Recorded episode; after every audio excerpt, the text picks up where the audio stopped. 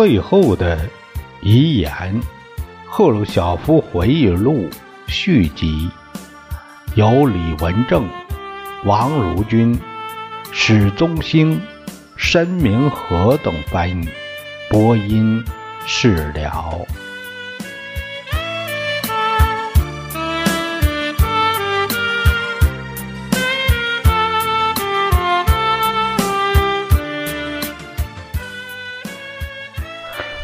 不管怎么说，当刚果问题一被提出来，我和哈马什尔德就发生了面对面的冲突。我们觉得他对刚果进步力量同比利时殖民主义政府的斗争支持不够。在我出席联大期间，我同哈马什尔德发生的主要争吵。不仅在刚果问题上，而且还有许多其他问题。比如说，我们提出，如果联合国组织机构是由三个分别代表不同社会政治制度的国家集团的三位官员来领导的话，比只设一位秘书长要好得多。这对联合国工作有利。这三个国家集团是资本主义国家集团、社会主义国家集团，以及从殖民主义者那里刚获得解放，但在决定自己发展方向时坚持不结盟或者保持中立的国家。那些自作聪明的人试图使我相信我的想法是不可行的。甚至对我友好的人也坚持认为，这个三个联合国领导人会使联合国组织瘫痪，但我坚信是正确的。我极力推举这种做法。到底为什么三个领导人会使联合国组织瘫痪呢？还是看看他的安理会吧。它有十五个成员国，其中包括五个常任理事会理事国。为什么联合国秘书处就不应照此办理，有考虑到所有三方利益，而不是仅仅是一个方面的利益的三驾马车来领导呢？毫无疑问，这样有的问题就会处理的时间长一些，但在某些问题上处理的慢些。反而会有好处。有时一个问题不能得到完全解决，但这比由一个受到资本主义国家影响的人独自裁决更好一些。从实际情况来看，我们对一个共产主义者，或者是由社会主义阵营里推荐的一个非共产主义者来做联合国秘书长，不抱希望。资本主义国家永远不会支持这样干，所以为什么在秘书长处，我们不应该在三位代表中至少有一位能来维护我们的利益呢？不幸的是，我的建议并没有产生多大的影响，因为资本主义国家反对他，并把不结盟国家也拉到他们一边这样，我们在联大这块试验场所没有赢得支持。我们同哈马舍尔德展开了一场真正的斗争。我们同他的关系搞得越来越僵。在他要求安理会再次推荐他连任时，我们决定反对他作为候选人。可是没有出现这种情况。哈马舍尔德在去刚果做视察旅行，以便取得第一手材料时，他乘坐的飞机着陆时坠毁。当时我的情报人员告诉我，他的飞机实际上并不是因为事故坠毁，而是被卢蒙巴的部队打落的。这个。呃，下面有个注解说到，哈马舍尔德死于一九六一年九月，当时他包租的飞机在前往会晤冲博的途中坠毁。他会晤冲博是试图结束那场战斗。卢蒙巴本人当时已经死了。这是这样。无论事情怎么样，哈马舍尔德是死了。而联合国秘书长的位置空缺着，吴丹被提名为候选人，他代表着和我国有友好关系的缅甸。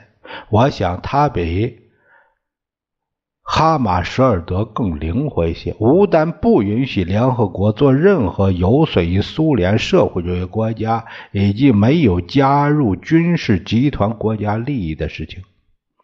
我记得起初，当安德烈·安德烈耶维奇，也就是那个格罗米科啊，提出我的意见时，我们就决定投票赞成吴丹任临时秘书长。而后，我们仔细想了一下，建议说：我们不要他提出任何限制，还是让他像前任一样做正式的秘书长吧。安德烈·安德烈耶维奇不同意。我们向他做解释说，我们找不到比吴丹更好的人选，于是我们就无条件的投票支持吴丹。当然，吴丹对我们投票赞成和认可他感到非常高兴。在他的第一任期内，他表明自己是一个讲原则的人。不是那种让美国牵着鼻子走的人，但是就严格的无产阶级共产主义的观点来看，他没有满足我们的全部要求。如果你仔细的考虑一下这个组织的性质，你会说这个国际组织是由七对干净的动物、七对不干净的动物，还有各种各样不干净。又不肮脏的动物组成，这个说的是什么呢？这个是圣经啊引用的圣经有关于诺亚方方舟里边近似的这样的意思。凡是洁净的畜类，你要带七公七母；不净的畜类要带一公一母。空中飞的也要带七公七母，这是。呃，《圣经旧约全书》这曾经有过这样的一个记录，那么你会明白，联合国需要这样一个人，他既然维护某些基本原则立场，又使这个集体中尽可能多的成员国感到满意。吴丹是一位有成就的秘书长，更重要的是，我认为联合国是一个有意义的组织。你可以说，联合国有一个前身，就是国际联盟。这个组织并没有完成自己的使命就死了，因为它未能阻止第二次世界大战的爆发。美国拒绝参加国际联盟，而德国，当他觉得自己强大的能够发动一场战争，并能获胜时，就退了出去。而后，我们也为事态所迫脱离了国际联盟。尽管国际联盟失败了，但是在它存在期间，还是沿着正确的方向迈进了一步。在国际联盟成立之时，苏联还只是个被敌人包围着的一个社会主义孤岛，而当时资本主义体系是世界上最强大的力量。控制着战争与和平的命运。那时，苏维埃社会主义联盟被人看不起，正像丘吉尔和他人所说的：“苏联只是个泥足巨人。”现在，这些已经成为历史了。丘吉尔的接班人麦克米伦曾私下对我说：“英国不再支配海洋啊，而苏联。”是两个力量最强大的国家之一，国际联盟的后继者。联合国也走了一段漫长的路程。当然，有时候联合国在解决问题的方法上使我们很不满意，有时同我们的原则利益有直接的矛盾和冲突。我想到的是中华人民共和国的席位问题，以及何时能派部队进入一个国家去帮助维持现状的问题。总的来看，联合国帮助我们避免了一场大战。对我来讲，这个组织就像一阵清爽冷水淋浴。人们如果再淋一次对国际事务现状的看法，就可能更加宽容和更加现实。联合国对所有些人的狂热起了抑制作用，这样可以使第三次世界大战的可能性少一些。我并不是说二次。大战结束以来，这个世界一直沿着极光滑的轨道顺利前进。相反，产生了许多摩擦、冲突和军事对抗。自从战争结束以来，我们还不曾有过一段枪炮沉寂、战刀入鞘、炮弹不落的较长喘息时间。不过，这些战斗只局限于局部冲突。世界成为一个单一的有机体，那个时刻将会到来。全世界人民将拥有一个马克思列宁主义依据的社会制度。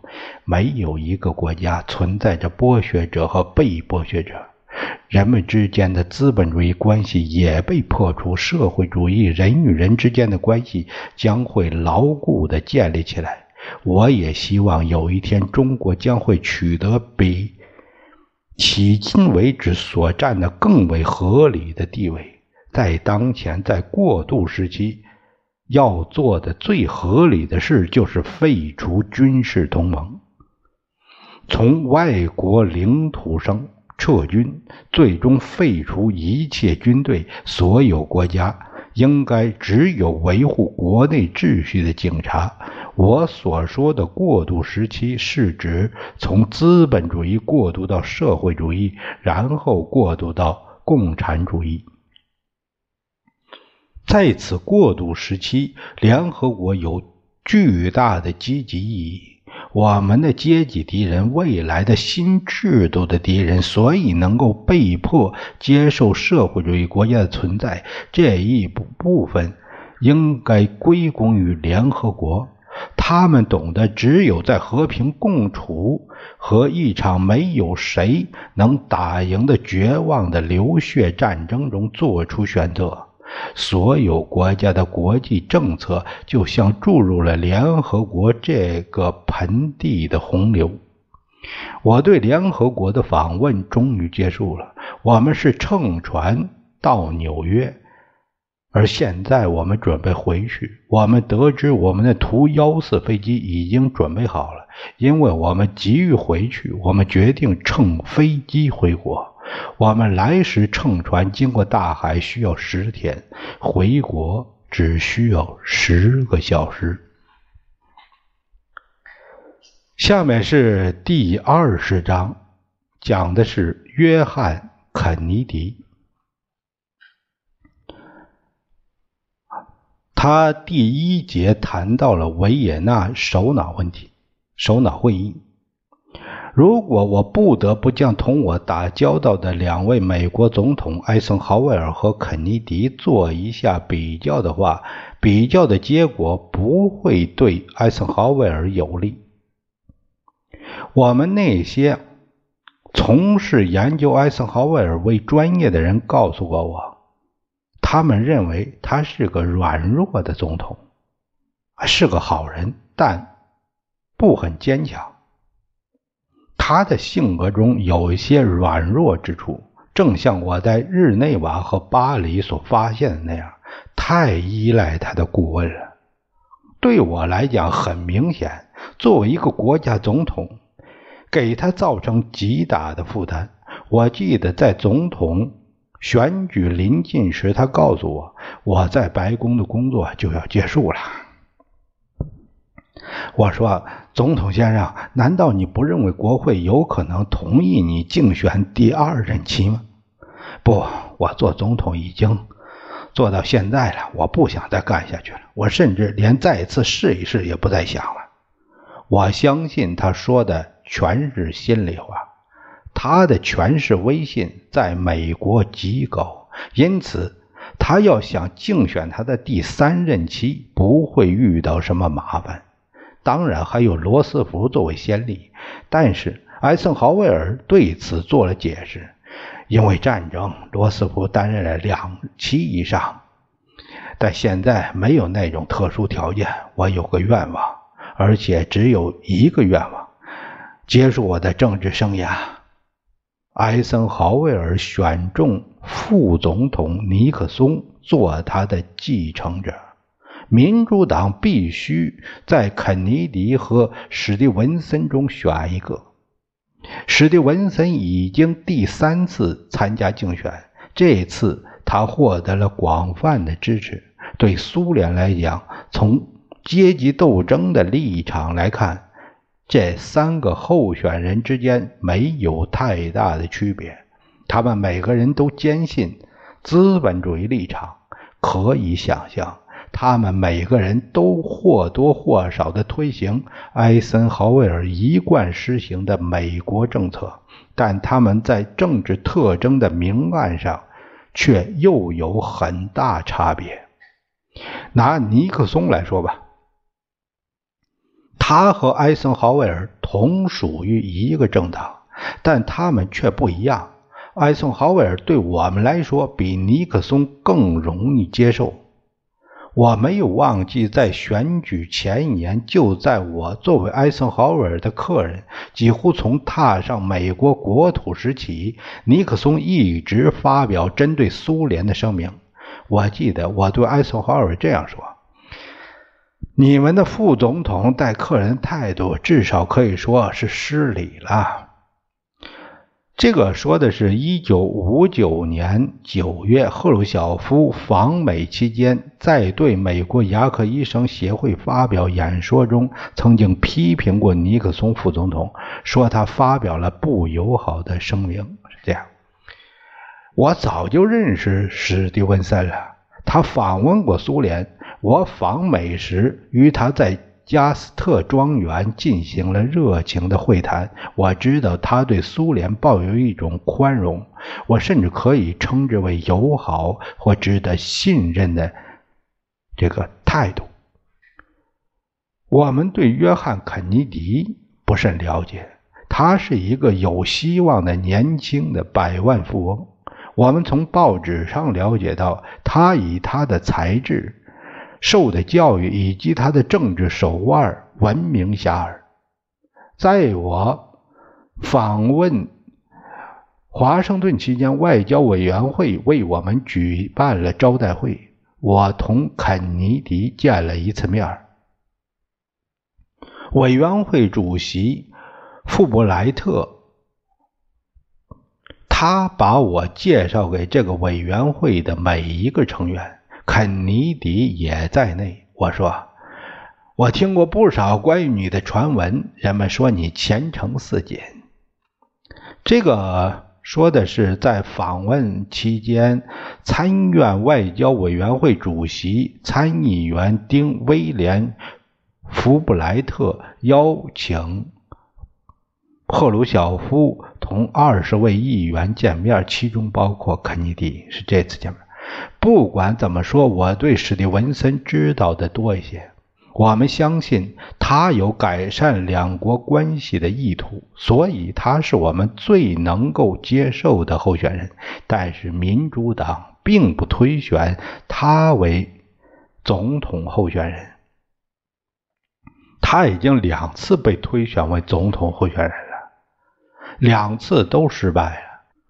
所以，民主党不想再冒第三次风险。我们决定把宝压在肯尼迪身上。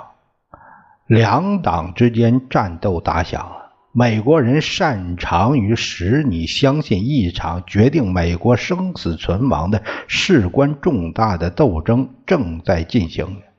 事实上，民主党和共和党之间的这场斗争，就像竞技场上的角力斗赛。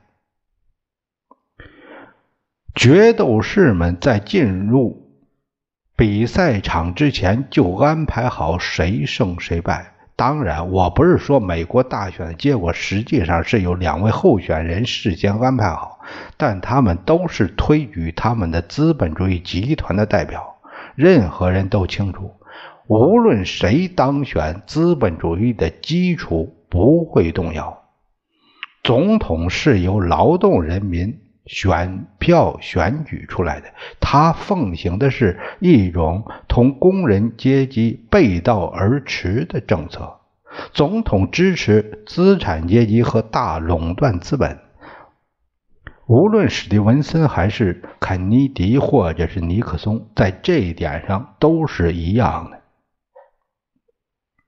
既然共和党推举尼克松，民主党推举肯尼迪，我们不得不在脑子里有个选择。我们认为，如果肯尼迪能进入白宫，我们对改善苏美关系所抱的希望就大一些。我们知道，在这一点上不能指望尼克松，他对苏联的挑衅态度、反共立场以及他同麦卡锡主义的关系。这个他是靠那个黑暗魔鬼麦卡锡发迹的，这一切我们都十分清楚。所以，当艾森豪威尔最后出来表示赞成尼克松支持尼克松讲话时，我们非常重视。毕竟，艾森豪威尔对于美国社会舆论有巨大的影响。尼克松副总统的竞选伙伴是卡伯特·洛奇。他曾陪同我在美国访问，我同洛奇先生的关系一直不错。选举前，他来到莫斯科，啊，不是应苏联政府的任何形式的邀请，而是正像我们所说的，作为一个自由的哥萨克人的身份。这个是六零年二月，洛奇曾在莫斯科同赫鲁晓夫会见。他要求同我约会，我同意了。我们像老朋友一样见了面。在我们交谈中，他试图使我相信，如果尼克松进入白宫，不会损害我们两国的关系。他没有说两国关系会得到改善，只是说不会比现在更糟。他说。尼克松事实上不是他在竞选集会上有意装成的那种人。洛奇说：“赫鲁晓夫先生，不要注意竞选时的演讲，这些只不过是政治声明。一旦尼克松进入白宫，我相信并完全肯定他会采取维持甚至改善两国关系的立场。”我觉得卡布特勒奇对我讲的话是尼克松和艾森豪威尔先生先安排好的。他们让洛奇来同我谈话，使我们的报纸对尼克松既不攻击又不赞扬，采取中立的立场。正如他所说的，我们并不要求你们赞同尼克松先生。我们非常清楚。我们的任何态度都会对候选人不利。洛奇先生请求我们保持中立的立场，这是正确的，也似乎是有道理的。我努力这样去做，但在我们的内心，我们仍觉得肯尼迪当选比尼克松当选对我们更有利。竞选进入最后的高潮阶段。就在大选的前一天，美国向我们发表了官方讲话，正式请求释放鲍尔斯和在北极地区被击落的飞机的驾驶员。那时，鲍尔斯早已经受审并判了刑。我记得他的母亲和妻子曾来旁听。这个说的六零年八月，鲍尔斯的妻子、父母都旁听了鲍尔斯的审判会，鲍尔斯被宣判有罪，判处十年监禁。美国人要求我们宽恕他，并释放他回国，我们没有任何理由反对这样做，我们也没有必要把鲍尔斯留在监狱里。但问题是如何释放，何时释放？释放他的时间有重大的政治意义。在当时的报纸上，舆论纷纷说，无论哪个候选人，只要在美苏关系的改善上表现得更有能力，他就会在竞选中处于有利的地位。实际上，他们所说的不是美国同苏联的关系，而是同我个人的关系。这是资产阶级报纸的典型做法，他们是突出领导者的个人作用。哎，都知道你们这情况。我向领导核心表示了我的意见。美国政府要求我们释放鲍尔斯，现在还不是时候，因为两个总统候选人都力图把利用改善苏美关系这一点。如果我们现在释放鲍尔斯，会对尼克松有利。从报纸上判断，我认为双方势均力敌。如果我们给尼克松，就算是最微小的支持，这都会理解为我们表示希望尼克松当选。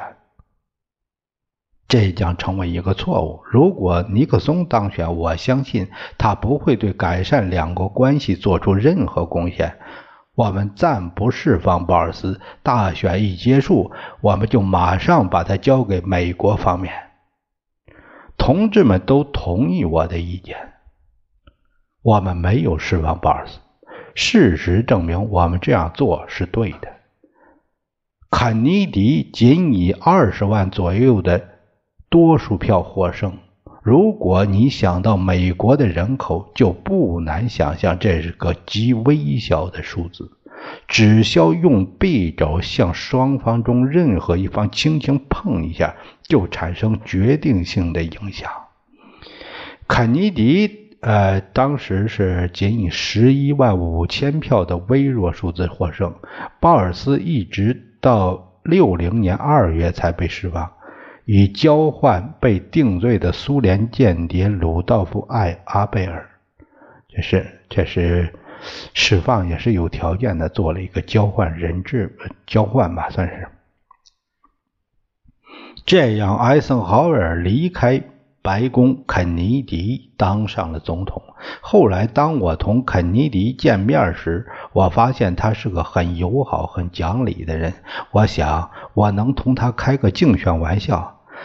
你知道，肯尼迪先生，我们投了你一票。他盯着我笑了。怎么投的？直到竞选完毕，我们才把鲍尔斯交给你们。他笑了。你是对的，我承认你在竞选中起了重要的作用，并投了我一票。当然这是玩笑，但他却反映了实际情况。必须说，我对肯尼迪当选为总统一事并不后悔。